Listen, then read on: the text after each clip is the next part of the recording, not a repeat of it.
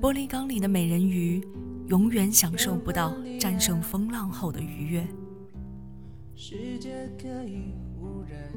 二零零四年雅典奥运会第一金得主、中国射击女将杜丽说：“顶住压力的唯一办法就是享受压力。”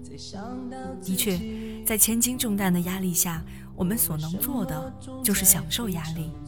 我们要勇敢地去面对压力，一步步地克服它，解决它。当我们汗流浃背、气喘吁吁地抵达海的对岸时，我们将自豪地说：“我就是战胜风浪的美人鱼。”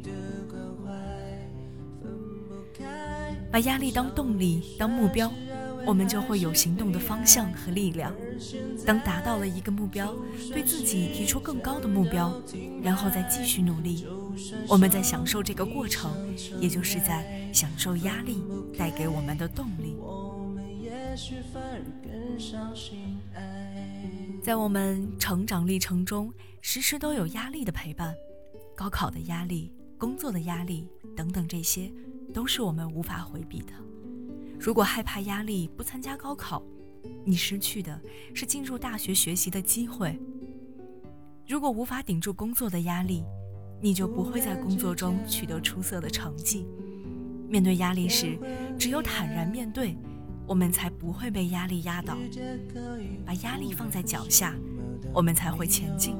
才会让自己的生命绚烂多彩。我想起了你现实生活中，很多人都被压力压得喘不过气来，他们抱怨高三那一年简直不是人过的日子。可是当你考上了理想的大学，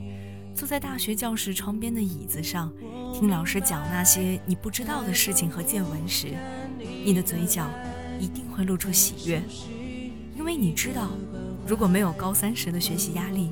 你怎么会遇见优秀的老师和美轮美奂的大学呢？工作中的女人也常常抱怨工作任务太繁重，没有自己的休闲时间，甚至还要加班加点的赶稿子。但是看到一个月后自己满意的作品，此刻的你会获得相当大的成就感，你甚至会觉得实现了自身的价值，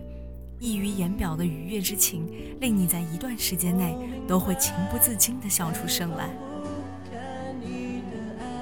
把压力当成享受，才有助于我们形成一种积极乐观的工作态度，才愿意在工作中多思考，想办法把工作做好。工作好了，自然会得到领导的赏识，获得成功。不管风吹浪打，胜似闲庭信步。享受压力的女人都有一种豁达的品格，她们不是玻璃缸里的美人鱼，她们非常享受那种战胜风浪后的快乐。